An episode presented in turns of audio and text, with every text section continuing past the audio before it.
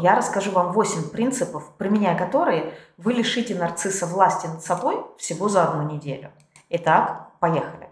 Первый принцип – не объясняйте. Никогда не пытайтесь что-либо объяснять нарциссу. Пытаясь объяснить что-то нарциссу, вы ему показываете, что вы ищете его понимание. И нарцисс это воспринимает как знак того, что вы передаете ему власть над собой, вы передаете ему контроль. В его власти дать вам это понимание или отнять это понимание, делать вид, что он не понимает и заставлять вас снова и снова объяснять, заставлять вас хотеть чего-то от него, что только в его власти дать или отнять. Поэтому ничего не объясняйте нарциссу. Второе, второй принцип – не давайте втянуть себя в спор. Потому что когда нарцисс спорит, у него цель не в том, чтобы понять вас. У него цель не в том, чтобы найти истину. У него цель в том, чтобы вас победить, в том, чтобы вас уничтожить. И поэтому для него нет истины, для него нет запретных приемов в споре. И именно поэтому вы не сможете переспорить нарцисса. Потому что даже если на вашей стороне вся логика и вся правота, он просто уйдет в вымышленную реальность и в иррациональность взамен логики, но он не даст себя победить в споре э, в том плане, что он никогда не признает, что он не прав. Поэтому просто не втягивайтесь в споры с нарциссом, потому что это будет его инструмент э, управления вами и его рычаг того, чтобы вывести вас на эмоции. Третье. Не поддавайтесь на запугивание. Нарцисс любит запугивать. И если вы выросли в семье, где вас постоянно запугивали всякими иррациональными вещами, то вы будете поддаваться на запугивание очень легко. Понятное дело, что если вы выросли в семье, где вам грозил физический абьюз, где вас физически били, физически наказывали, то это уже не про запугивание. Ребята, физический абьюз – это не запугивание – это именно физический абьюз. Запугивание – это когда вас пугают, но то, чем вас пугают, так и не происходит. Это две разные вещи. То есть бояться физических побоев, которые вам реально могут грозить, это нормально, это не запугивание. А вот бояться чего-то иррационального, вот это как раз уступка запугиванием. И вот э, родители нарциссы, они довольно часто запугивают своих детей э, какими-то иррациональными вещами, какими-то, может быть, фантастическими вещами.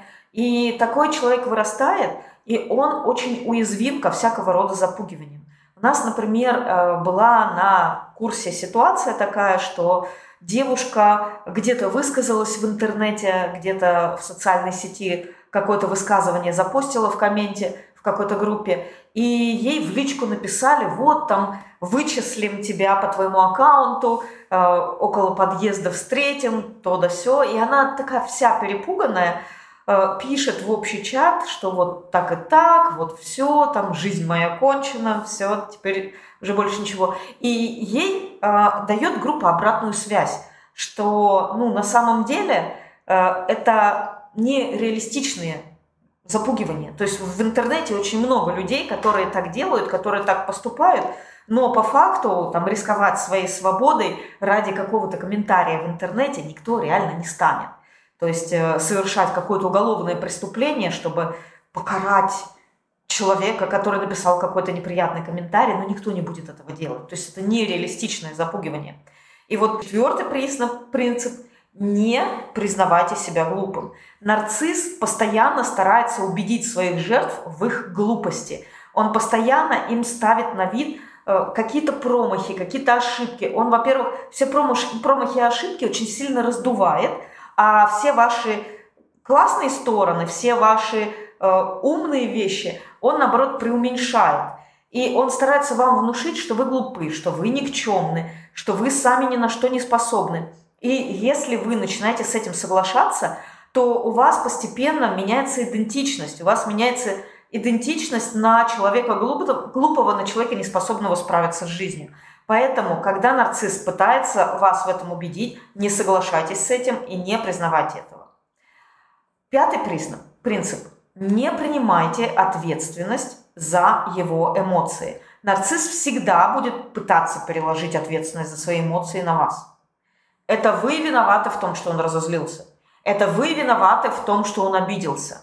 Это всегда только вы. И поэтому вот если вы будете с этим соглашаться, если вы постоянно будете ему в этом подыгрывать, то ваша зависимость от нарцисса будет расти и расти на постоянной основе.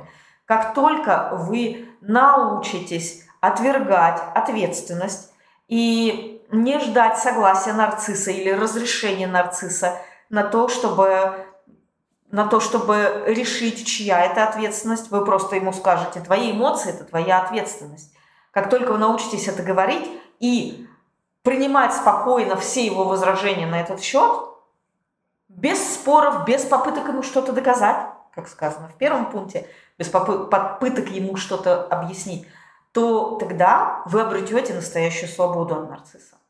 И шестой принцип – не принимайте участие в его спектаклях. Нарцисс всегда пытается устроить шоу на публике, показывая, какой он замечательный, показывая свой фальшивый фасад, и он будет втягивать вас в то, чтобы быть частью этого шоу, в то, чтобы его восхвалять, в то, чтобы ему поддакивать. Э, вот он будет рассказывать, какая у него классная машина, и будет э, обращаться к вам. Да, вот скажи же, вот, вот так же. И если вы будете ему постоянно поддакивать, то он будет на вас рассчитывать, он будет считать вас своей свитой, он будет рассчитывать на то, что вы ради него солжете. И вы окажетесь в такой кабале, когда вам вроде как и неудобно, вот скажешь не то, скажешь э, как-то вот поперек, и устроишь сцену, и будет как-то неловко. Вот стоит э, коготку увязнуть, и все, птички конец.